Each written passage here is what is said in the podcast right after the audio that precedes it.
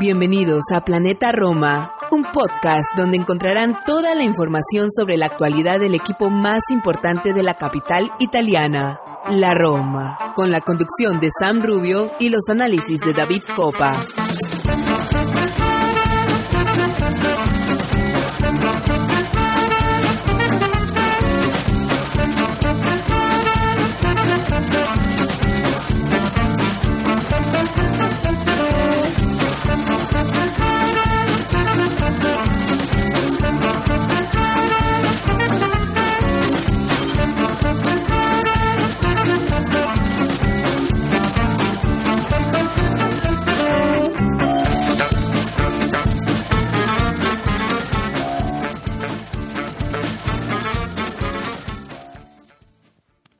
¿Qué tal? Y bienvenidos a Planeta Roma Podcast. Como la música lo indica, estamos en modo podcast. Ha iniciado una, una edición más de nuestro podcast. Estaremos hoy por acá. Como están escuchando, no está eh, aún de vuelta nuestro querido San Rubio, editor, productor y el creador de esta locura que se llama Planeta Roma Podcast. Pero bueno, vamos a estar acá con un buen amigo de siempre, eh, Martín Villalba, que me va a estar acompañando en esta travesía de más o menos una hora, donde estaremos hablando de lo sucedido, lo que ha pasado en los últimos días con la Roma, la visita a Noruega, la victoria del último domingo del Olímpico de Roma, con más de 64 mil aficionados en el estadio de la capital italiana. Vamos a hablar de la vuelta del próximo partido, donde también el Olímpico ha colgado ese cartel virtual del sold out. Ya tenemos capacidad de 100% en los estadios italianos y el Olímpico va a estar lleno hasta la bandera con una noche mágica, no en Champions, sí en Conference y por un sueño, por un sueño de seguir avanzando y de ver hasta dónde puede llegar la Roma que está que es el segundo equipo mejor clasificado en el ranking UEFA entre los italianos solo detrás de la Juventus de Turín y, el, y uno de los dos equipos de la Serie A que hoy está todavía en pelea en competición europea con los Nerazzurri de Bérgamo, el Atalanta. Así que de esto y muchísimo más estaremos hablando hoy eh, en Planeta Roma Podcast. Vamos a una pausa, no se separen de su, de su dispositivo y a la vuelta estamos eh, analizando todo lo que ha sucedido.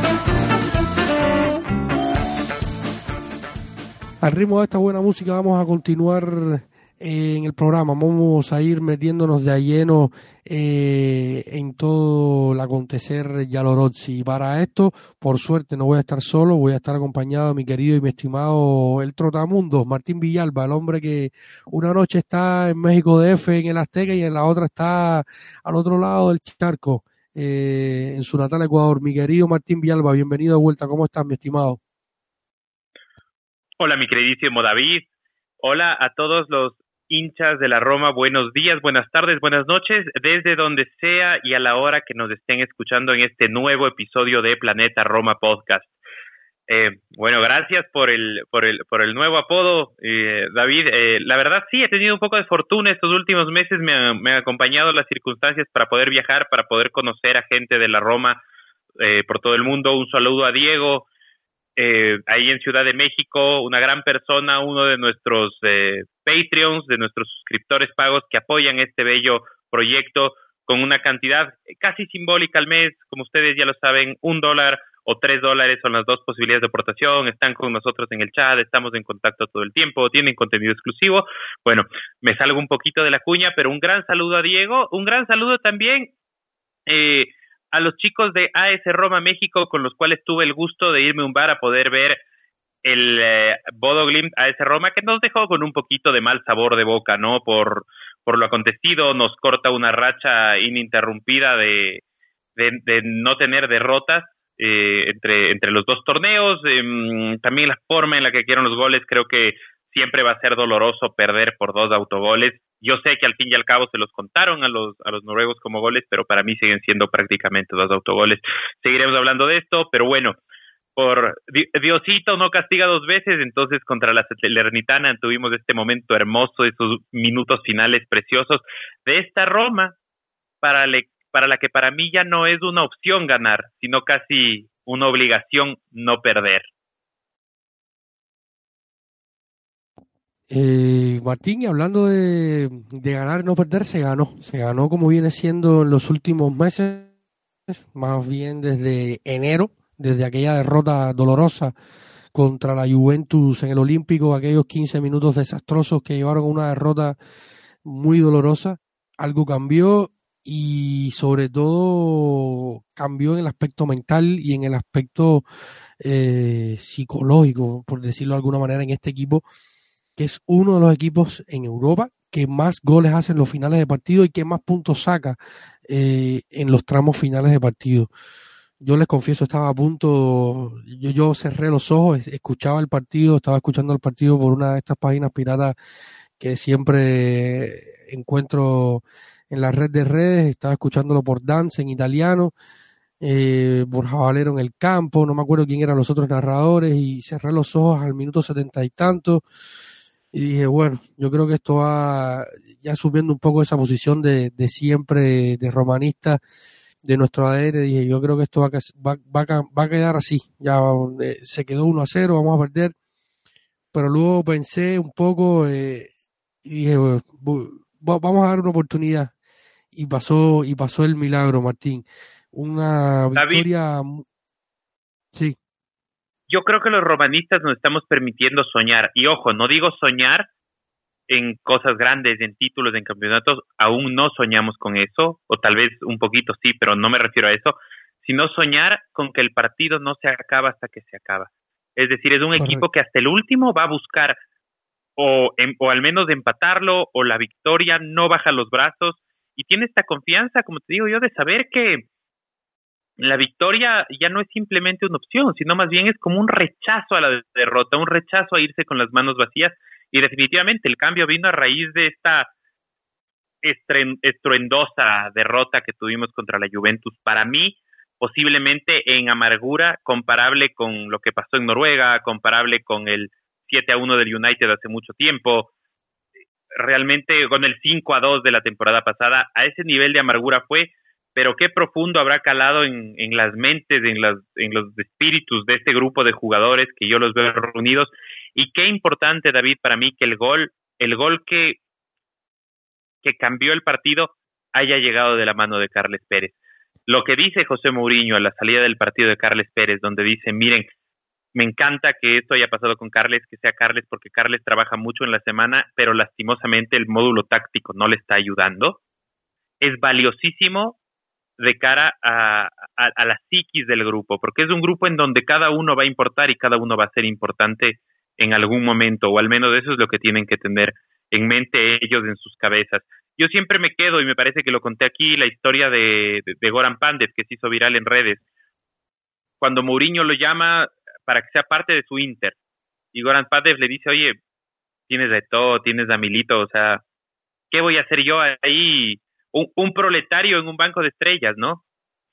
Y dice, mira, tú Pandes vas a ser fundamental en un punto de la temporada y quiero que vengas y estés aquí porque yo te voy a necesitar. Y cuando yo te necesite, yo te voy a llamar y tú me vas a ser útil. Y Pandev se lo devolvió. Se lo devolvió en esa temporada y, y ahora es anecdótico. Quizá Pandev para nosotros es un jugador de, del equipo rival y de todo el tema, pero creo que para los aficionados en general del fútbol sabemos que para un jugador no estelar y tan simbólico para su selección, la trascendencia de estas palabras de José Mourinho pueden haberle cambiado mucho en su carrera, en su forma de ver el fútbol. Y yo creo que eso es parte del trabajo que hace José Mourinho en la psiquis de los jugadores. Y es lo valioso que veo de esta victoria. El gol de Smalling también una belleza. Son varios goles que Chris eh, hace así. Me recuerdo un par en el United y qué importante también haber mantenido el aplomo en los minutos finales, ¿no? Porque antes éramos la Roma que tal vez sí lograba darle vuelta o tal vez lograba empatarlo, pero de nuevo flaqueaba en los minutos finales y ya pedíamos tiempo y esta vez eh, yo tuve mucha tranquilidad. Cuando cayó el gol de Smalling, eh, yo supe que habíamos ganado el partido y sabía que el partido se acabó así y, para mí fue así. No sé cómo lo viste tú, David. No, sin duda y yo creo que esto es súper importante, lo comentábamos en nuestro, en nuestro chat de Patreon. Y el tema de Carles Pérez es que eh, yo lo comenté muchas veces, ¿no? Es un jugador que, que la pretemporada fue muy buena. De hecho, en pretemporada y en los finales de ese, de ese verano se habló de sus salidas de, de, equipos como Newcastle antes de, la compra y tal, equipos en la Premier que se habían interesado con él. Hizo una eh, pretemporada fabulosa y mientras estuvo el 4-2-3-1 fue quizás el, hasta el primer cambio muchas veces de José Mourinho para darle vuelta y darle un empuje diferente a, los partidos y luego fue perdiendo un poco de espacios con el cambio de esquema. Eh, Mourinho le intentó alguna que otra vez de, utilizarlo de carrilero y, no se sintió cómodo, pero evidentemente yo lo decía, ¿no? Yo creo que eh, no solo en el campo, en ese, en ese momento y en ese gol, yo creo que es hoy el único jugador capaz en la Roma de hacer este tipo de goles. De esa zurda, de esa pegada, de ese jugador que llega a la frontal y cuando tú ves que dispara, eh, tiene ese gol y, no es el primero. Hace un año que no marcaba casualmente, casi un año, el 15 de, de, abril de 2021 fue su último gol, eh, de hecho, contra el Cagliari. Y él hablaba de lo importante que había sido marcar en, el Olímpico y, lo que se siente marcar en el Olímpico con un Olímpico 64.200 y tantas personas. Eh, tremendo al margen de los partidos, de las despedidas de, de Totti de Rossi, una de las mayores eh, afluencias de público al estadio, increíble lo que se está viendo en el Olímpico esta temporada, a pesar de que no estamos luchando por, por un puesto de Champions, y lo decía Mourinho, no se cuenta, él no cuenta con la Champions, no se está luchando por un título, eh, al menos no de momento, la afición sigue respondiendo y, cambia José Mourinho esto eh, con los jugadores del banco, que dicho sea paso, son 12 los goles desde desde el banquillo, eh, esta temporada. Y, dicho este preámbulo, vamos a analizar un poco eh, el encuentro y cómo se fue dando, ¿no? Eh, yo creo que la baja de, Lorenzo Pellegrini y Martín fue sin duda una, una baja sensible porque Miki se sintió muchas veces solo. Tami, yo creo que si hubiera, si hubiera estado Lorenzo en plenitud de condiciones, día, teniendo en cuenta las amarillas y tal, quizás estuviera eh, descansado, salió un poco tocado de, la grama de, Noruega y, se vio a, veces un poco eh, entre fatigado y solo.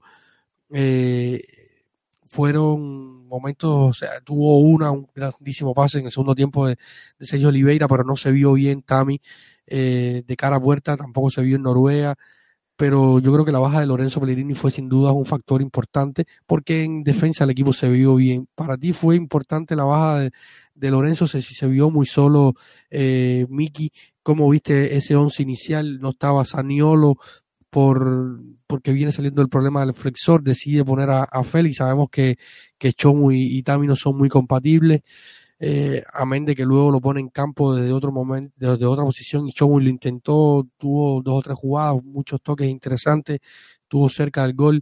¿Cómo viste el planteo inicial y qué sensación te dio eh, al margen del gol que, nace de un error de, de la barrera? Eh, a ver, eh, bastante bastante eh, detallado el, análisis que acabas de, hacer David creo que creo que leíste muy bien el, el planteamiento del partido que se hizo Sí, definitivamente eh, la baja de Lorenzo siempre se va a sentir. Yo creo que Lorenzo, y lo decíamos en anteriores episodios, eh, lo valoras más como jugador cuando no lo tienes que cuando lo tienes. El fútbol puede ser así de injusto. Es decir, en cancha dices, sí, aporta, crea, eh, hace esto, pero mm, tal vez le faltó hacer esto, no se sintió tanto el desequilibrio, ya. Puede ser discutible o, o puede decir, claro, no, chut, que con Lorenzo el equipo es, es una maravilla. Pero cuando nadie o sea, cuando todo, más bien dicho, cuando todos sentimos que Lorenzo es lo importante que es, es justo cuando no está. Siempre se cambia, el, se, lo ve, como dices tú, solo, solo a, a Tami. Por suerte en este partido eh, salió muy bien Sergio Oliveira. Si es que Sergio Oliveira puede empezar a tener eh, de alguna forma contundencia, eh, no contundencia, continuidad es lo que quise decir continuidad con el nivel que tuvo el, el día domingo, yo creo que podría ser incluso digno de un jugador digno de ser rescatado, ¿no? Em, me gustó eh, por momentos mucho mucho Karsdorp, Miki también jugó bastante bien. Creo que hubo demasiadas amarillas para lo que nos merecíamos. Eh, en general, eh, ni siquiera solo nosotros, hubo muchas amarillas en el, en, el juego. Este árbitro para mí interrumpe interrumpe mucho el juego. A mí me gusta que el juego tenga siempre un poco más de, continuidad y realmente es, es algo que Volpi no, no lo ha sabido dar, ¿no? Volpi es un árbitro que tiene un promedio de cinco tarjetas por partido, que digamos está dentro de lo estándar, pero en este partido, si no estoy mal, hubo diez tarjetas, al menos cinco por, cinco por bando, que es eh, un número altísimo. Mentira, incluso en el, en el Salernitana tuvo siete tarjetas, es decir, eh, realmente un partido tan accidentado que yo no lo había sido accidentado, o al menos no tanto para amonestar. Por suerte no hubo expulsados, eh, creo que hay este error en la barrera, nada que hacer para Patricio en, en, el gol de ellos, mucho mérito de Carles de patear ante sesenta y pico miles de personas, porque eso nos quiere decir y nos refleja que es un jugador que si bien no ha estado teniendo continuidad ni como suplente, tiene confianza y esa confianza es la confianza que te da tu DT. Tu DT te trabaja y cuando tu DT te trabaja en la confianza, eres capaz de cualquier cosa, aunque no seas eh, el estelar ni el suplente habitual. Y creo que muestras de eso en el fútbol hemos tenido varias y mucho más sonadas que, que lo de Carles Pérez del fin de semana. Para mí es muy destacable si bien no es como el gol de Mario Götze en la final del Brasil 2014 o como el gol de el gol de Eder en la final del Euro 2016, o sea, no tiene esa trascendencia global, pero fue el gol que destrabó el partido, un señor golazo, como tú decías, de los pocos que tienen ese recurso hoy por hoy y la confianza para pegarle. Y me preocupa un poco el tema de Tami. Yo creo que Tami, eh, lastimosamente por el nivel superlativo de Tami, no podemos prescindir de él. Eh, pero sí lo noto un poco cansado, no sé si solo física, sino tal vez de eh, un agotamiento, mm, incluso te diría yo mental, porque no lo veo tomando las mejores decisiones todo el tiempo, suele ser mucho más lúcido. En Noruega tuvo este giro muy rápido que desconcertó a los defensas, que por ahí rozó en el defensa y se le fue un poquito largo y no pudo perfilarse muy bien de frente al arquero, ¿no? Y, y, y, pero no fue más. Normalmente Tami tiene unas dos o tres de estas por partido en el partido contra la Salernitana también lo vi un poquito, un poquito incómodo. Y mm, justamente otra cosa por la que pasa es que no le llegan pelotas claras a Tami. Eso también es un tema que, que se está dando, no sé si por el módulo, si por el esquema, no sé si ahí sí empezamos a extrañar a Saniolo, porque parte de la asociación con Saniolo era el tema de Tami, y ahí te lo dejo a ti, David. ¿Cómo viste que entró Saniolo este partido? Eh, ¿Qué, qué, qué crees de la situación de la telenovela Saniolo? ¿Qué crees también de la entrada de Zaleski, que fue muy importante para mí eh, en muchos aspectos? Eh, Beretú también entró muy bien, Shomurodov también entró. O sea, realmente de los cinco cambios que entraron, creo que todos tuvieron un sobresaliente para mí.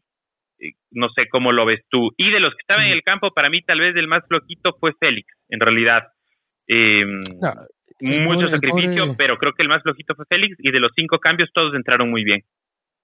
Yo de Félix lo hablaba con mi querido Maxi Frigieri, que, que seguro nos va a estar escuchando. Un abrazo hasta Argentina, ya al diario Olé, que siempre nos escucha mientras, mientras trabaja, que trabaja muchísimo, nuestro querido Maxi, y lo hablamos de, de Félix, ¿no? Porque leíamos un poco de, comentarios negativos en, en las redes y Félix realmente es, un muchacho, es un muchacho que tiene muy gran, unas grandes cualidades, pero es difícil. Hace un año estaba jugando en una academia eh, de fútbol en, Sudáfrica y hoy se encuentra jugando en la selección de su país y se encuentra jugando en el primer equipo de Roma en el Olímpico con 64 mil personas. No es fácil, no es fácil. Así todo tiene grandes jugadas, eh, tiene destellos, le falta jugar, le falta jugar con presión, con, con, con el estar arropado y, le falta, ¿no? Yo creo que, que, sin duda fue uno de los puntos más bajos eh, del, equipo, pero por, esto, ¿no? Su juventud, son 19 años y muy poco en el, en el fútbol organizado, muy poco en el profesionalismo. Y ahí yo creo que, el chico hay que, apreciarlo y, y, quizás a veces la crítica ayuda, pero no, no, no la crítica destructiva, sino la, crítica constructiva. Y en el caso de Saniolo, yo creo que, cambió muchísimo el partido, una pena que, que no haya podido encontrar. Una pena que no haya podido encontrar el gol, digamos, de alguna manera. Sí, sí, era un pase de gol. Yo creo que si hubiera habido otro centrador, yo creo que si hubiera habido otro centrador, no sé si, eh, perdón, otro, otro eh, eh, pateador, en este caso cabeceador, Tami, quizás, no sé, Miki, estuviéramos hablando del gol, porque fue un pase muy bueno, el joven de Félix lo tiró, lo tiró un poco desviado sobre el segundo palo de, del arquero Luigi Sepe, pero tuvo muy buen impacto Saniolo, encaró, corrió, lo tocó, le pegó al arco, preocupó la defensa, eh, juntó las líneas y, eh, creó espacios para sus compañeros. Fue un grandísimo cambio como el de Carles, como el de Zaleski. Hoy Zaleski no puede faltar. Yo he hablado muchísimo en los últimos días en las redes con varios usuarios eh, que si no podemos, que el chico no podemos subirle los humos, que tiene defectos. Claro, todo este, el sol tiene manchas, pero hoy, hasta el día de hoy, ha sido lo mejor que ha tenido la banda izquierda de la Roma, por continuidad, por, por desempeño, por ganas, por, por, por, amor a la camiseta, por todos los aspectos.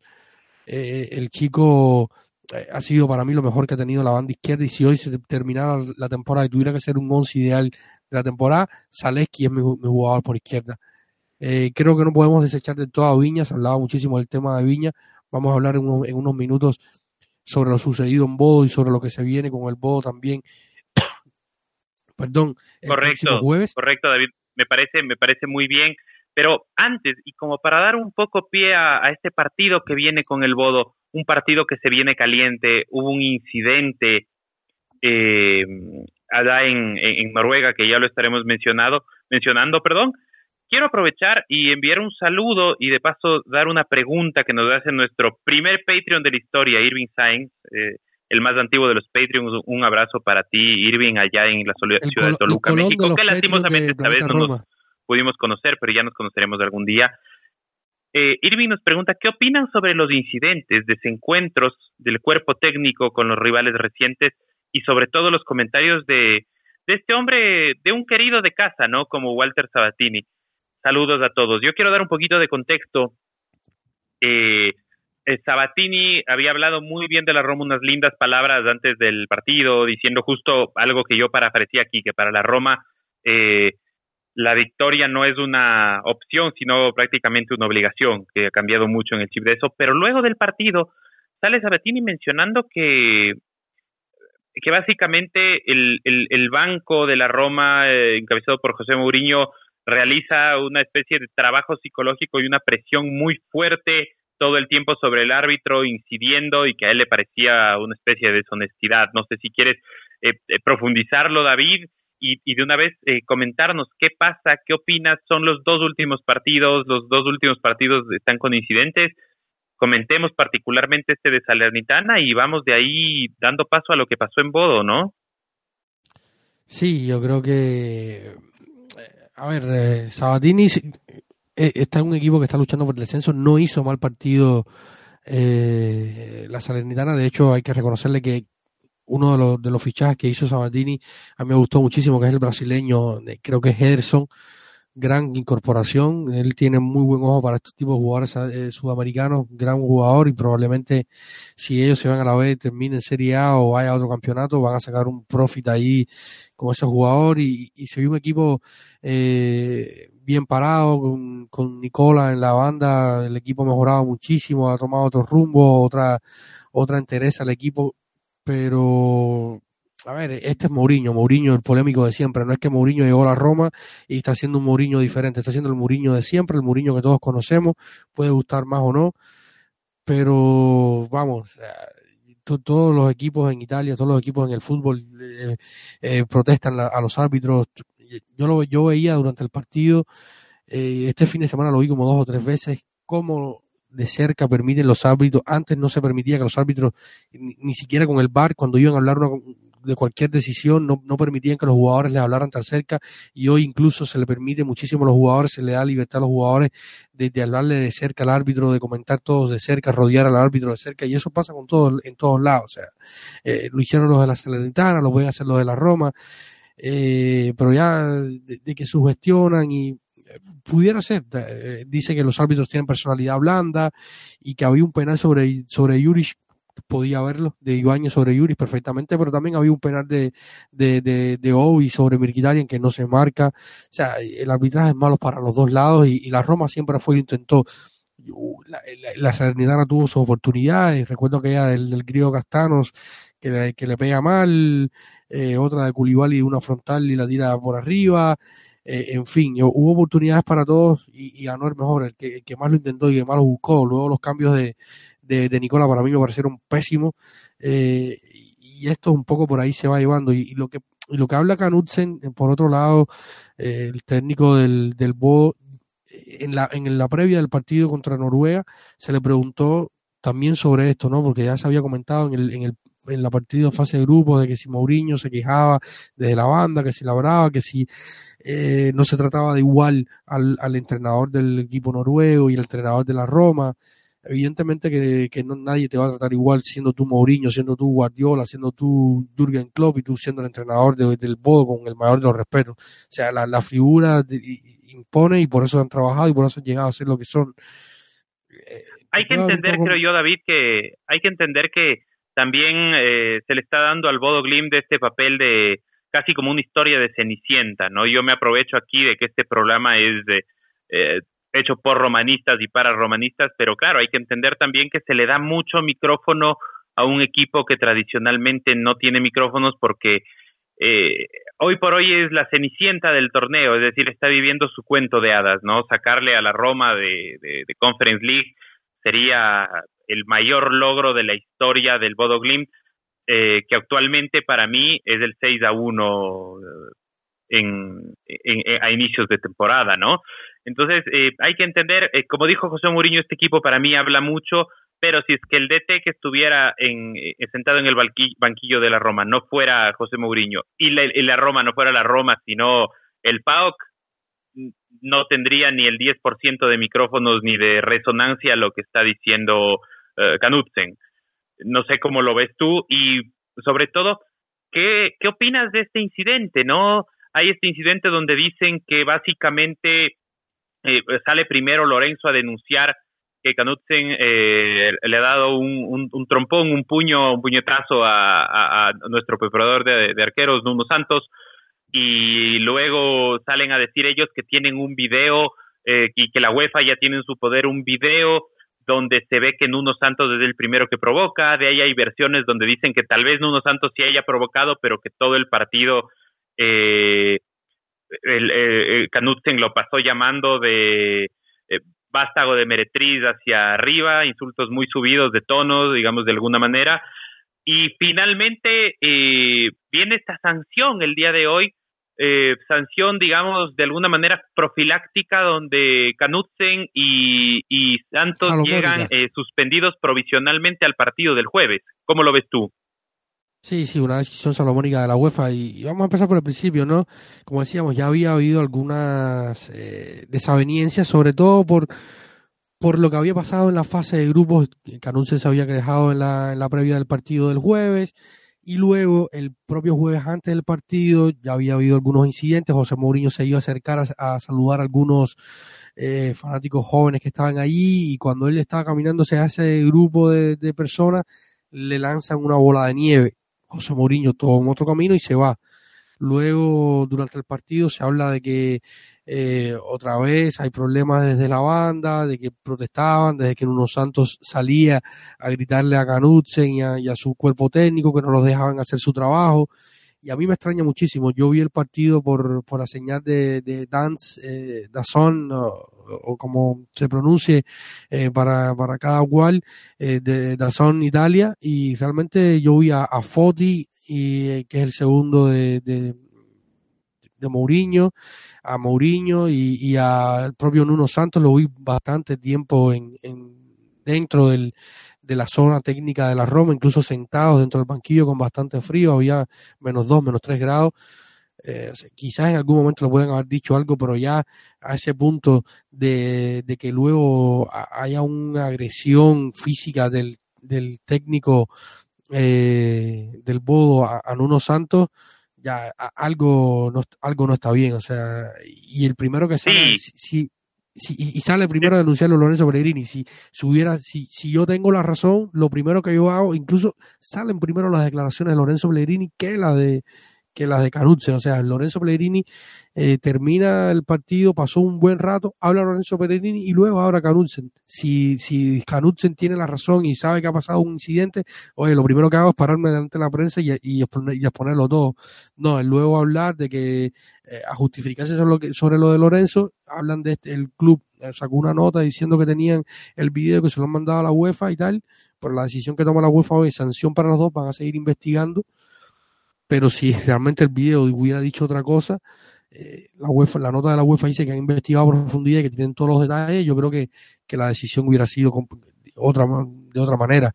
O sea, yo creo que todo, se han creado todos los condimentos y toda la, la, la, la situación y, y, el ambiente y el entorno para que el partido del jueves eh, sea de matar a morir. Con Utzen este lunes dijo que se está sobredimensionando las cosas, de que el ambiente y qué tal, pero él lo ha puesto así. O sea, no queremos, eh, eh, la humanidad en este momento vive un momento complicado con temas bélicos y tal, y no quiero mencionar esa palabra porque eh, sería irrespetuoso, pero se está caldeando demasiado el ambiente y él lo ha puesto así. Y en un olímpico lleno hasta la bandera no va a ser no va a ser agradable para él. Yo te digo una cosa, yo creo que, mira, en fútbol puede pasar lo que sea. Si no estoy diciendo que la Roma va a ser una apisonadora, no estoy diciendo que los vamos a, aplastar, que vamos a pasar cómodos, ni siquiera estoy diciendo que vamos a pasar. El día jueves puede pasar lo que sea y es y es lo lindo del fútbol, ¿no? Del fútbol para el espectador en general, digamos que todavía el, el, el, el chico le puede ganar al grande o el grande no siempre gana, o sea, no es que por ser nosotros la Roma y el Bodo ser el Bodo ya está pasado, no es que por la presión del Olímpico, todo suma, ¿no? Todo confluye y el deseo mío máximo es que sí, que pasemos, que los tres partidos anteriores, como lo dijo José, eh, si lo ganamos este el cuarto partido y lo ganamos bien, los otros tres partidos no cuentan, básicamente es así. Entonces, pero yo te digo una cosa, más bien mm, yo siento que tal vez eh, se equivocó y se equivocó porque se metió en camisa de once varas, se metió en una eh, eh, en un eh, predicamento más grande que lo que él está en capacidad de hacerlo. Ojo, y ni siquiera digo en su capacidad como técnico, sino en su capacidad discursiva, que, que es algo que Mourinho, más allá de sus capacidades como técnico, Mourinho es un gran, maneja muy bien el discurso. Mourinho salió sabiamente a suavizar el partido a decir que, que, él, que, él, que él no va a hablar de equipos, que él no va a hablar de jugadores, eh, a pesar de que es un equipo que habla mucho, ¿no? Como diciendo muy delicadamente, miren, eh, cadémonos, dejemos de hablar nosotros de ustedes, ustedes de nosotros y dediquémonos a jugar al fútbol, ¿no? Salen, eh, nos dan la vuelta el resultado, ¿y qué es lo primero que hace el Bodo Glimt? Pone este tweet de que para ser un equipo que habla mucho, por poco, segunda noche de ensueño, ¿no? En, en Europa, ¿no? No sé, no sé si todos lo vieron. Eh, es un tuit en la cuenta oficial del Godo, búsquenlo ahí, eh, haciendo referencia, claro, a lo que pasó en el 6 a 1 y, y lo que pasó esta semana, que, nos ganaron 2 a 1. estaban tan nerviosos, que estaban tan nerviosos que el estaban tan nerviosos que el primer tuit que ponen en la previa del partido ponen mal el nombre de su propio equipo.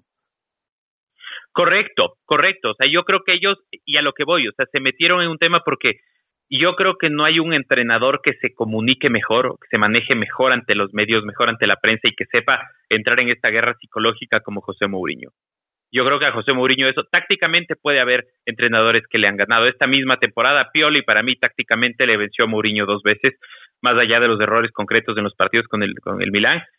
Pero yo creo que en tema discurso es muy muy difícil competirle Mourinho y de hecho ya salen con incluso Walter Sabatini, que es un viejo lobo de mar, sale con el paraguas abierto, ¿no? Dice, sé que por lo que estoy diciendo, Mourinho va a decir que quién soy y que qué he ganado, pero digo tal cosa, porque ya saben que entrar con José Mourinho es, es, es meterse a la boca del lobo, básicamente. Y, y, y de ahí, claro, eh, también sale reforzando este tuit de acá el, el arquero Nikita Hakim. Em, ellos están, independientemente del resultado de cómo les salga futbolísticamente el jueves, para mí pecaron de, de, soberbia, de tratar de, vencer la batalla en, en, en, en, todos en todos aspectos, en todos los sentidos. Y mm, simplemente, ¿qué, qué, qué nos espera David para este partido que, como dice nuestro querido seguidor David Polanco, sea probablemente el partido más caliente de la temporada? ¿Qué espera para este partido? ¿Y ¿Qué diferencias habrá con el partido del jueves, ¿no? Mario Cedeño, Cerdeño, perdón, a quien también le mandamos un saludo fuerte, nos dice, ¿no creen que el equipo el jueves jugó confiado? ¿No les parece que luego del empate debieron salir a buscar la victoria porque los vi muy relajados hasta que cayó el 2 a 1? Y yo digo, Mario, sí, sí, sí, sí, para mí fue así, o sea, el primer tiempo lo ganó la Roma, fue el que más lo quiso, y el segundo tiempo, para mí con cierta justicia, pero más que con justicia, con fortuna, lo gana el Bodo, porque el Bodo fue el que más lo buscó. Nosotros bajamos los brazos, Em, tal vez Miki eh, se fundió un poco, Miki que estaba siendo como el motorcito del equipo, pero David, ¿qué opinas tú del partido ya futbolísticamente, dejando este tema dialéctico, eh, estas discusiones, estas polémicas de lado? ¿Qué opinas futbolísticamente del partido del anterior jueves y qué nos espera para este jueves? Mira, el partido del, anterior jueves podemos hablar de muchas cosas, ¿no? Sobre todo hay que empezar hablando por la grama, que la gente es normal que dicen que es una excusa, que quitar, pero eh, Mourinho tiene un tema con esto, tiene, le molesta jugar en una grama sintética y para muchos de nosotros, yo lo decía eh, a, varios amigos, cuando yo, yo cuando jugaba fútbol jugaba en cemento y a veces una vez al mes o dos veces al mes iba con unos amigos que había una liga un poquito más organizada y se jugaba sobre grama sintética. yo estaba en, en la grama del Olímpico, literalmente, porque venía de jugar eh, en el cemento sobre las piedras eh, a tres, cuatro cuadras de mi casa en un terreno, un potrero, como decimos. Y cuando ya iba ahí un lugar más organizado, estaba en la eh, en el Num Plus Ultra. Pero cuando llegue, cuando un jugador profesional, hoy no hay canchas, hoy no hay canchas profesionales ni estadios profesionales de, de alto nivel con gramas sintéticas, no existe. O sea, esto no existe. Y en Noruega lo tienen así por las condiciones climáticas, por por, lo pequeño del estadio, por lo, porque el Bo hasta los otros días un equipo semiprofesional o, o, tal, un equipo que ha ido creciendo con los, con los años. El año pasado ya estuvo en competición europea, le hizo un gran partido al Milan. Eh, hasta ese momento su historia era esa, enfrentar al Milan y, que, y que Maldini se, se, se fijara en, eh, en Peter Hauge y se lo llevara. Y hasta ese era su momento, su historia. Y luego nosotros lo engrandecimos más con aquel 6 a 1 pero el partido de Noruega, la Roma trató de, de, autogestionarse, eh, de, de, cuidarse, de, no eh, desgastarse mucho. Sabían que el partido con, la Salernitana era importante. Tú hablabas de, que no era el gol de, de, Eder en la Eurocopa ni el gol de Mario Götze, pero para nosotros la Roma en ese momento lo era, ¿no? Ese gol de Carles Pérez lo era, ese gol de Cris Moli lo era, porque si no, no valía nada los cinco minutos que se demoró Lorenzo Pellegrini para salir del campo en el Luis Ferrari entre la Sandoria. O sea, perder ese partido eh, sin Lorenzo Pellegrini, que se había hecho autoexpulsar para, para llegar el lunes al Maradona, que puede llegar con muchísima presión en Napoli, que si gana eh, los que tienen que ganar el fin de semana, el partido del lunes será otro de altísimo nivel y de muchísima presión, sobre todo para el Napoli, sobre todo para la Roma. Puede pasar muchas cosas porque este fin de temporada, eh, de final de, la, de, temporada, eh, está siendo muy loco en la Serie A, parece que nadie quiere ganar, todos se dejan puntos viene subiendo la Fiore, eh, la Roma tiene que mantener quinto, ese quinto puesto a, como de lugar, con un poco de esperanza, aunque dice Mourinho que no. O sea, había muchos factores involucrados. Eh, quizás Mourinho se, la gente dice, no, Mourinho se equivocó, tenía que haber sacado tal. Miki tenía que sacarlo. Miki estaba ya un poco cansado, la grama, tenía que preservarlo. Hoy Mkhitaryan no puede faltar. No puede faltar en esa Roma, como quiera que sea. Eh, no pone al Charaui porque vemos cómo está el Charaui. Uno de los temas que, trae, que traía yo en el guion, que, se ha ido yendo por otros caminos, era el Charaui. El Charaui no está para jugar hoy en la Roma. Las decisiones que toma dentro del campo contra, contra la Salernitana no, no son correctas. O sea, y, decide mal a la hora de pasar o, pegarle, eh, solo hizo dos o tres en, en, O sea, un jugador que está cobrando tres puntos millones y, y, o sea, tiene muchos problemas y por eso Mourinho decía poner a Viña eh, al final en Noruega. Eh, hay, muchas decisiones que, que, están basadas en algo y que hay que mirar un poco más allá, ¿no? Eh, y yo creo que, que, ese partido se trataron de autogestionar para llegar bien al, al, al, domingo porque era importante ganar y seguir en esa carrera. La Juventus ganó de, vuelta en, en, Cerdeña, había que sumar los tres puntos llegar también con vida al partido de, del, del jueves. Y como, como tú lo decías, que Mourinho comentó, se, no se han ganado ninguno de los tres, pero si se gana este último, que es el, es el que vale, este ahora es el que vale, ya ninguno de los otros tres vale tanto como este. Y hay que ganar un partido que, que tiene todos los ingredientes para ser un partido de alta tensión. Y como nos decía Sam por interno que nos está escuchando por ahí para luego ponerse a editar cuando su pequeña Daniel le dé un, un pequeño impas eh, si no se gana va a ser un bochorno enorme. El, volaron eh, desde, el, desde este lunes están los noruegos en Roma, eh, la Lazio le, le, prestó Formelo para que entrenaran en, en, en, pasto natural, o sea, se están dando todos los ingredientes qué sorpresa, para que este Qué sorpresa la Lazio, ¿no? Ah, Qué, qué sorpresa, me sorprende muchísimo, ellos no serían capaces de ayudar a nadie, me sorprende, qué sorpresa. Sí, sí, sí, sí. Yo, yo lo, lo comentaba con, con Jorge, uno de nuestros Patreon, lo hablábamos por el chat, cuando yo sabía, desde que ya iban a hablar el lunes a, a Roma, sabía que esto iba a pasar, era una situación que se iba a dar, porque la Roma no le iba a, alimentar a su propio eh, contrincante y sabía que la única posibilidad era que se fueran a, al lado celeste de Roma. Y, y están dándose todas las condiciones, no dudo que habían 4.000 entradas disponibles para, para, para, el conjunto noruego para estar en el Olímpico.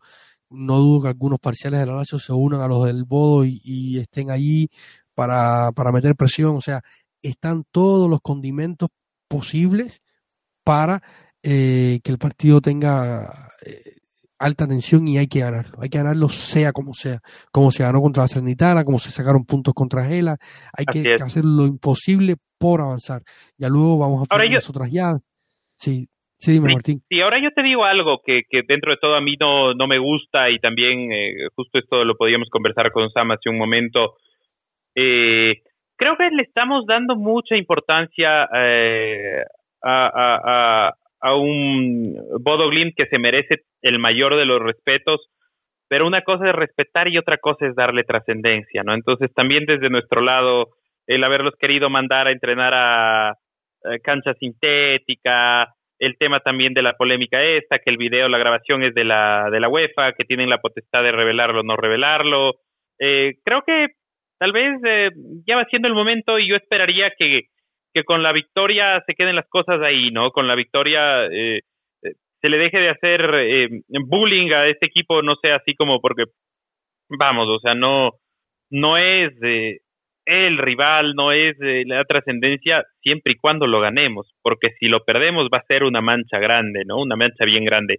Leo en las redes, leo igual a nuestros Patreons, a quienes les quiero mandar un gran saludo, realmente cada día eh, somos más, algún momento ya no vamos a poder hacer esto individualmente, quiero mandar un saludo a Cristian, a Daniel eh, Jurado, eh, nuestro más reciente Patreon, eh, a Diego, con el que estuve en México, a Irving, que también está en México, a Jorge Urquidi, que está en Bolivia, eh, y a Ricardo y a Román, nuestros queridos Patreons venezolanos, pero que viven en los Estados Unidos. Un fuerte abrazo, un abrazo muy grande.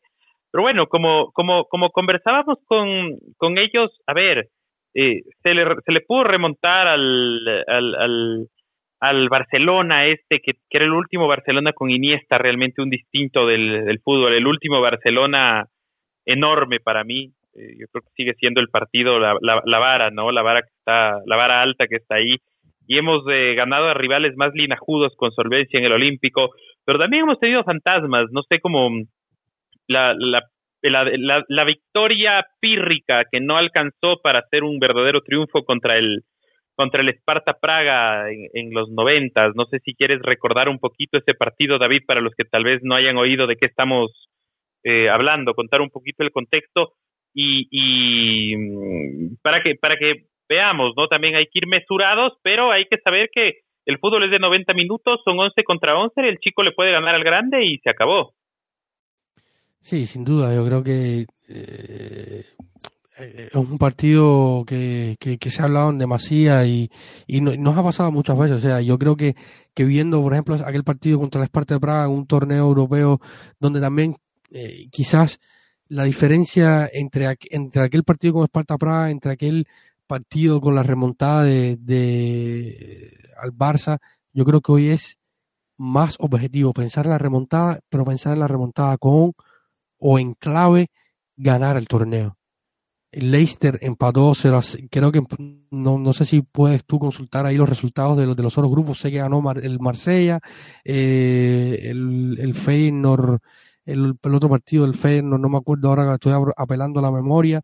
Yo creo que... Te lo, te lo resumo ahorita rapidito. Feyenoord 3, Slavia Praga 3, eso sucedió en tierras holandesas. Olympique de Marsella 2, Pau 1, asistencia de Sengi Dunder Pau López no estuvo en el partido porque en este torneo ha estado tapando el viejo, querido y portero tradicional francés Steve Mandanda, un portero del old school. Eh, Bodo Glim 2, eh, Roma 1 y Leicester City 0, PSV Eindhoven 0, esto en territorio inglés.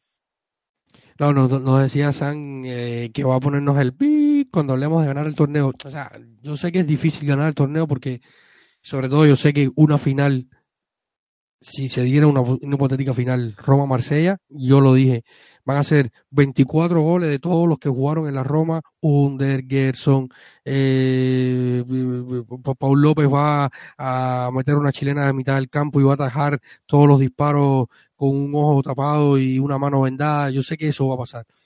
Pero lo que digo que en óptica el partido del jueves, el partido del jueves es más factible para el jugador preparar el partido o, ya pensar en el torneo como que una remontada te puede acercar más a, es más fácil pensar en, ganar la Conference League que cuando tú haces la remontada pensando en que luego puedes seguir avanzando en el torneo de la Champions League que luego te tocó un Liverpool que al final pasa lo que pasa y podíamos haber llegado a la final perfectamente ¿no?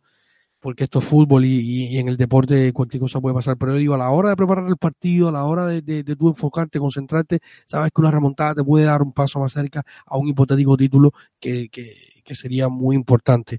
Y hablando del partido, Martín, se ha hablado muchísimo en la previa de, del partido del jueves, cuál podría ser el, el once y se habla hoy eh, eh, ya estamos, este episodio probablemente lo estén escuchando este martes 12 eh, de abril en la noche, si Sam logra hacer su magia para editarlo lo más temprano posible. se está hablando en la previa de cuál podría ser el 11. se hablan algunos medios de pocas variaciones y otros medios hablan de que Saniolo continuaría en la, en la, en la banca y José Mourinho reafirmaría el 11 de los últimos partidos, los partidos importantes, días el derby, días eh, la vuelta tras el parón FIFA ante la Sandoria. Eh, ¿Qué crees tú que podría pasar? ¿Ves bien a Saniolo en el banco? Si, si, si, lo fueras a poner en el 11, ¿por quién lo pondrías en el 11? Eh, ¿Cómo ves la posible elección táctica de José Mourinho para el partido de, del jueves? Yo ya me voy a volver un poco cansón con esto, pero le veo a José Mourinho aplicando la gran Javier Aguirre. Javier Aguirre, un técnico que ahora, como lo vemos en el Osasuna, está haciendo cosas interesantes porque es un técnico para mí de plantel chico y los, a veces los grandes le quedan como un desafío. Eh, y muy a pesar de nuestro más reciente Patreon, Daniel, que lo tuvo que sufrir en cambio en Rayados de Monterrey, ¿no? En ese Rayados que quedó eliminado incluso eh, una mala manera en, en, el último Mundial de Clubes.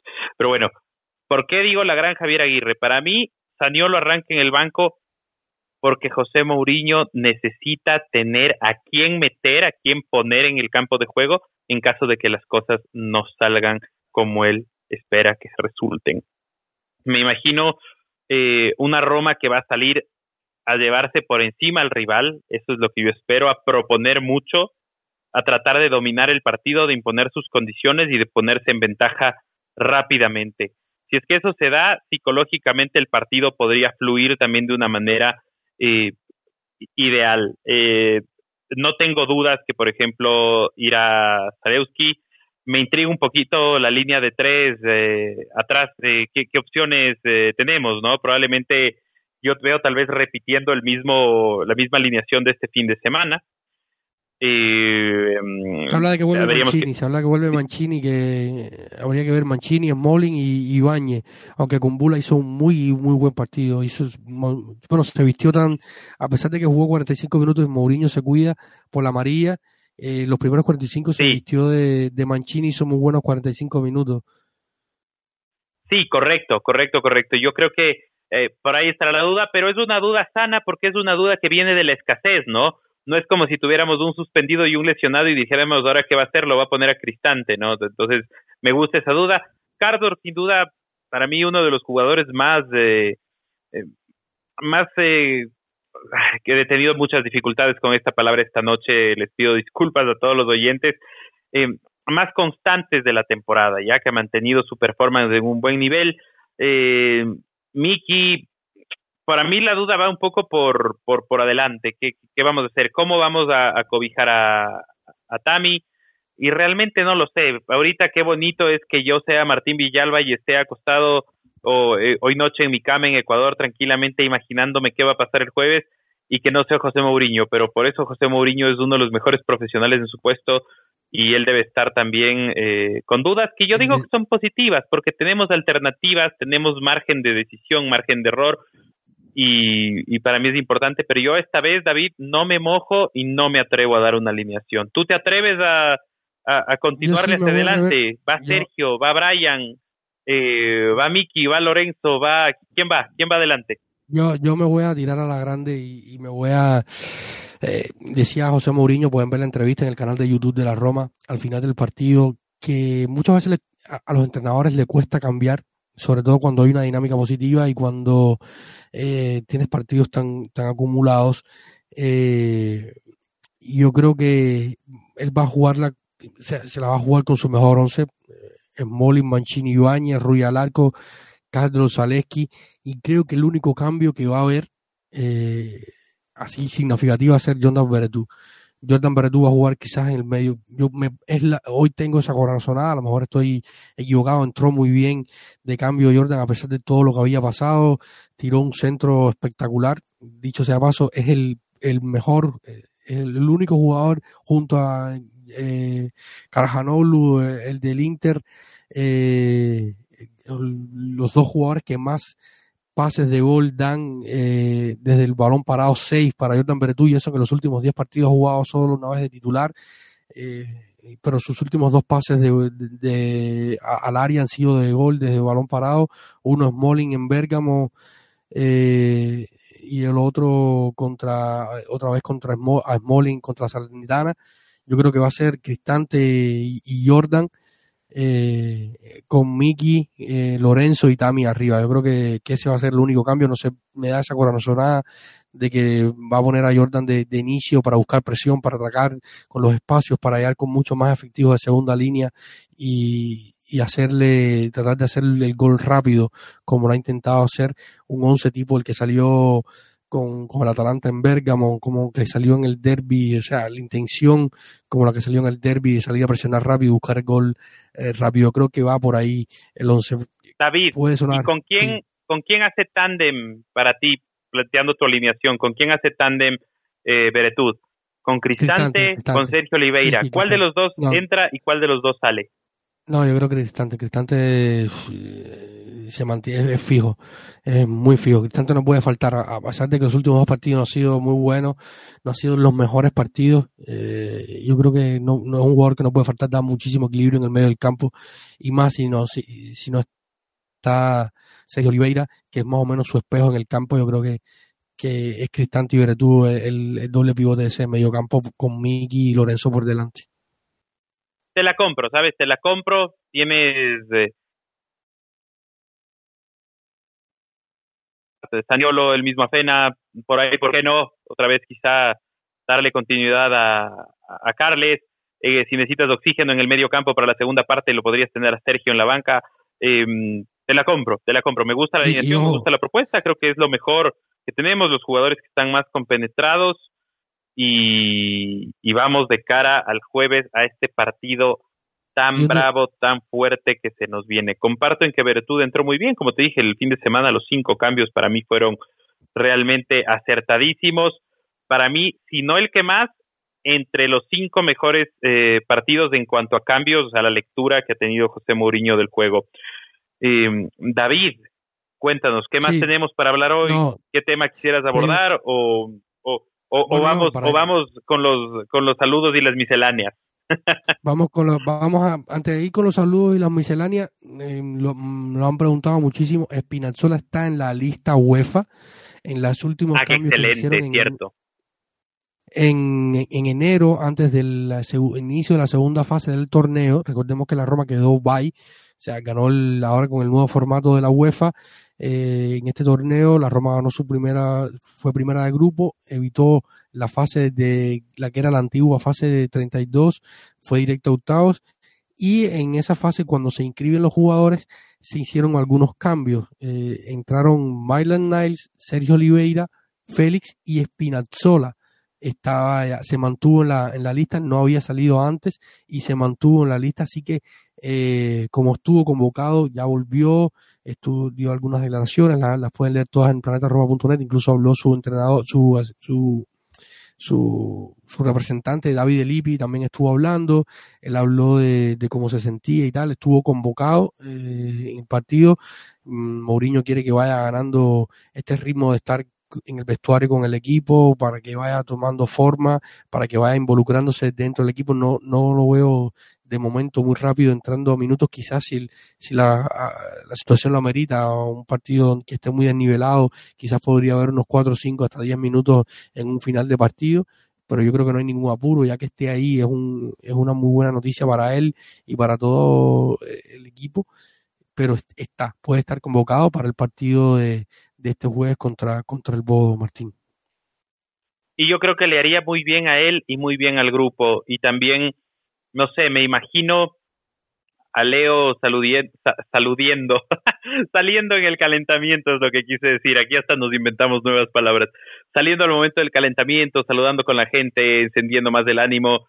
Eh, no nos olvidemos que va a estar lleno hasta la bandera, como lo dijiste. Esperemos que sea una de esas eh, noches mágicas, que no tengamos una noche triste este jueves, si bien de cualquier manera, como yo digo siempre, el mayor patrimonio de, los, de la Roma son los hinchas de la Roma. Esperemos que sea una tarde noche de fiesta, una tarde noche eh, de alegría, de algarabía y que sea un peldaño más en la construcción de esta Roma, un bloquecito más en la construcción de esta Roma de la mano de José Mourinho que va construyendo mentalidad, va construyendo unidad de juego y, mm, y, que, y que nos permita comenzar a soñar, no con lo que nos prohíbe hablar Sam, no vamos a mencionar más de momento, y creo que José Mourinho ha sido muy mesurado en ese sentido, ¿no? Teníamos por ahí un, comentario del mismo eh, David Polanco que nos decía, oye, yo todavía sueño con el cuarto puesto, si bien Mourinho lo descarta y siento que lo descarta, dice él, ¿no? Como para, o sea, lo descarta pero sabe que es posible como para aliviar la presión, para poner la responsabilidad de no fallar, de no perder puntos sobre los hombros de la Juventus, sobre los hombros eh, de, yo que sé, el Napoli, que este paso para mí va a ser el que acabe tercero la temporada, eh, yo, yo, yo, yo tiro nombres, eh, para que la presión vaya sobre ellos, que nosotros sigamos partido a partido ganando, acortando brechas o manteniéndolas y que la responsabilidad de no perder el cuarto puesto esté en ellos que no se hable todavía de finales, de semifinales, sino del partido del jueves. ¿Cómo, cómo ves esto que está haciendo Mourinho? Eh, está tratando de, de transmitir a los jugadores esta mentalidad como de ir partido a partido, de tratar de, de no olvidarse que esto, cada resultado cuenta, no soñar antes de tiempo y no dejarse obnubilar por este ambiente romano, a veces tan lindo y a veces tan tóxico y a veces de tanta presión? No, sin duda, él, después del derby lo decía, que él lo que se lo que se generaba con el derby, ¿no? Que muchas veces se dice que es provincial, que es mentalidad provincial y tal, de que se gana el derby y uno parece que ganó la Champions y él trabajó sobre eso, no, no, esto no es así, esto no es así, y hay que empezar el próximo partido, ganar el próximo partido y seguir ganando el próximo partido y, y pensar en, ganar siempre, ganar siempre. No importa, no importa lo que pase eh, después del, después, valga la redundancia, ¿no? Ganamos hoy, ganamos mañana y volvemos a ganar y seguimos ganando. Eh, convertir eh, el ganar en una necesidad, en un hábito, lo decía el propio Sabatini, a pesar de que después lloraba por, por, lo que no era, decía que estaba viendo una mutación, como tú lo comentabas antes, y esto es importante, ganar, no, no dejar de querer ganar, sentirse mal por perder, no, no, que no pase como pasó en aquel momento, aquellas declaraciones de hace un año, poco más de Daniel Rossi, que decía que hablaba con uno de los directivos dentro del interno del club y se, y se conformaban, oye, está bien, vamos perdiendo, pero ah, si quedamos quinto sexto, eh, está bien, normalizar el ser mediocres, el normalizar ser un equipo que lucha por el por el sexto puesto, eh, puede ser que tu realidad sea de sexto puesto, pero tienes que ambicionar a más, o sea, tienes que luchar por más, tienes que, ir a por más. Yo creo que, esta mentalidad poco a poco, y yo siempre hablé de esto, ¿no? Que lo que en el momento que es que ha ido mal el equipo, lo que más le he cuestionado a Mourinho es eso, y yo sé que tampoco es fácil, ¿no?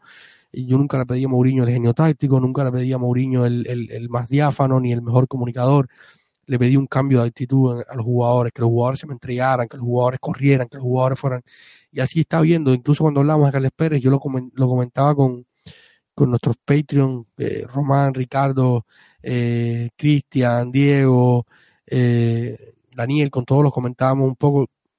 Y justo yo, o sea, yo como publico casi siempre todo lo que pasa eh, con el equipo diariamente en nuestras plataformas, yo entro, veo los videos de los entrenamientos, veo imagen por imagen de las que publica el club eh, en su página web, en sus redes sociales sobre los entrenamientos y, hay una imagen de hace unos cuatro o cinco días de, de Carles Pérez eh, un entrenamiento que es sonriéndose y cuando vas viendo así eso en el tiempo, Carles Pérez no es un tipo que tú lo puedes ver un día un poco más, un poco menos, pero no, no está cabizbajo, no está con la cabeza agacha, con la mirada perdida o está quejándose en redes sociales no, y, y, la comparación que hacía es con, con Paul López, que llegó a Marsella y dice que en Roma le, le, robaron su familia, parece que se la secuestraron, la camorra o no sé, y que le robaron sus ganas de entrenar.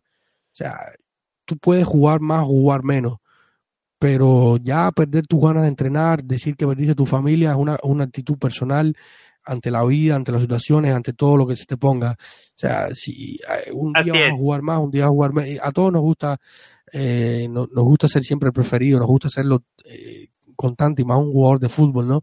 Le gusta jugar siempre los 90 minutos, pero hay que estar listo y, nunca perder el ánimo, porque al final estás haciendo lo que a ti te gusta.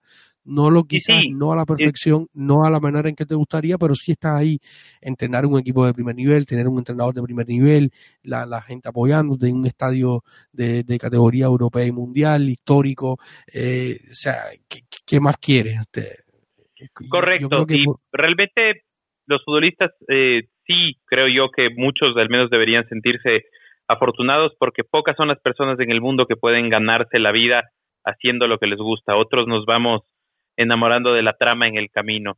Eh, por ahí tenemos un comentario, eh, un comentario picante de Sam, que por favor, eh, solo el señor David Rodríguez Copa por, no utilice la camiseta de la Roma el día jueves, es lo único que, que nos pide que nos pide Sam Rubio. Chicos, antes, de, contarles un, último tema interesante que quiero hacer una, una, una valoración, quiero contarles y recordarles de nuevo que si es que les gusta lo que hacemos, si valoran nuestro trabajo, si quieren apoyar a que este proyecto continúe, eh, consideren hacerse Patreons. Eh, simplemente basta con digitar patreon.com slash planeta Roma, patreon.com barra planeta Roma, como ustedes eh, lo digan en sus países. Y ustedes desde una aportación de un dólar o de tres dólares al mes recurrentes, un apoyo sostenido es un dinero que se les puede caer al subir y bajar del bus, al subir y bajarse del metro de su ciudad. Eh, ayuden a sostener este proyecto, este proyecto que lo hacemos de hinchas, nuestra afición, nuestra idea no es hacernos ricos, sino que sea un proyecto sostenible en el tiempo, que poder pagar el host, poder pagar el mantenimiento de la página y seguir creciendo, seguir desarrollando contenido, poder grabar con mejor calidad, eh, eh, poder darles mayores contenidos, mejores contenidos e invitarles eh, simplemente a eso. Eh, por mi parte, como para ir cerrando el tema del, de los futbolistas, sí, al final eh, cada uno hace su propio ambiente. Yo quiero dejar un comentario aquí un poquito, un poquito picante en, en, dos sentidos. Comentábamos en el grupo de Patreons y también específicamente con Diego el día que estuvimos juntos en Ciudad de México, que tuve la fortuna maravillosa de irme a conocer el Estadio Azteca, ese templo del fútbol donde Diego Maradona y Rey Pelé alzaron la, la Copa de Copas, ¿no? No cualquier título. ¿Qué estadio en el mundo puede preciarse de que los dos más grandes hayan alzado la Copa del Mundo dentro de sí? Pero comentábamos que justamente lo que decías tú, David, estos partidos, el partido que te hace campeón no es el que le ganas a la Juventus, no es el que le ganas al Inter, no es el que le ganas al Milan. El partido que te hace campeón es el que le ganas a la Salernitana, cuando también le ganas a la Sampdoria, cuando también le ganas al Udinese, cuando le ganas al Gelas, porque los campeonatos son de largo aliento y se construyen partido a partido. ¿Cuántas temporadas nos quedamos a las puertas del triunfo por dos puntos que perdimos de visita en leche, por dos puntos que perdimos de locales eh, contra el Perú ya por dos puntos que o por tres puntos que nos sacaron de, de, de, la, de la boca en, en, el Kievo Verona, no lo sé. Entonces, esos partidos son los que construyen los campeones y esta Roma está construyendo para mí esa mentalidad de no resignar puntos hasta el final. Eh, eso por un lado y por el otro decir, sí, también justamente eso, creo que al final en este equipo el trabajo de depuración que iniciaron Thiago Pinto y, José Mourinho ha dado sus resultados, eh, más allá del talento futbolístico, eh, del vistoso fútbol de Gonzalo Villar y del efectivo fútbol de Borja Mayoral, yo sigo pensando que, o coincidencia, los dos muchachos se fueron y se acabaron las filtraciones a la prensa. Si yo tuviera que lanzar una piedra y elegir uno de los dos pájaros con el dolor del alma, diría que para mí más fue Villar. No tengo pruebas, pero es algo que, que se sabe que pasa, ¿no? La prensa premia con titulares y pidiendo presencia y pidiendo que sean tomados en cuenta generalmente a los jugadores que, que les sueltan información o, temas así, ¿no? Al fin y al cabo yo creo que el grupo se está consolidando, el grupo se está formando, veamos que va hacia final de temporada. Eh, por mi lado creo que eso es todo. Como les digo, David, no sé si tienes algo más que decir. A mí me leen, me responden, interactúan conmigo en arroba Roma Latam. Como siempre, todas las interacciones son contestadas en lo posible, salvo que Twitter las censure. Eh, y todos los follows son recíprocos porque a mí no me gusta mucho. A mí me encanta tener seguidores, pero yo más que seguidores quiero tener mutual siempre. David, todo tuyo. No, yo, yo antes de despedirme quiero mandar unos saludos que, que, debía desde hace algunos días, que uno de los programas que tú no estuviste, que yo me hice un lío aquí con los saludos y nos mandaron a nuestra cuenta de Instagram. Un saludo a, Flavio Licia hasta la Argentina, a, Juan Agustín, a, a, Valen Caminos, a Pacho Narbona, eh, a Iván Márquez que estuvo, estuvimos en contacto con él, lo estuvimos asesorando con el tema de conseguir las entradas también para el derby, estuvo pudo estar en el derby en la tribuna Montemario, eh, saludos a todos, gracias por escucharnos, gracias por apoyarnos, gracias por leernos en nuestra web. Eh, así que nada, vamos cerrando este episodio por hoy. Eh, estaremos a la vuelta del partido contra el contra el Bodo, analizando lo que nos dejó el partido. Esperemos que sea una victoria. Necesitamos la victoria por el arma, por el corazón, por, por, por la salud mental de todo el planeta, planeta Roma eh, poder seguir en competición europea. Y, yo no, yo ya en este momento, como decía, ya no me interesa ni ganar el torneo, me interesa eliminar al Bodo, siendo un hincha eh, radical, me interesa eliminar al Bodo y ya lo demás no me importa, te lo juro de, de, de corazón.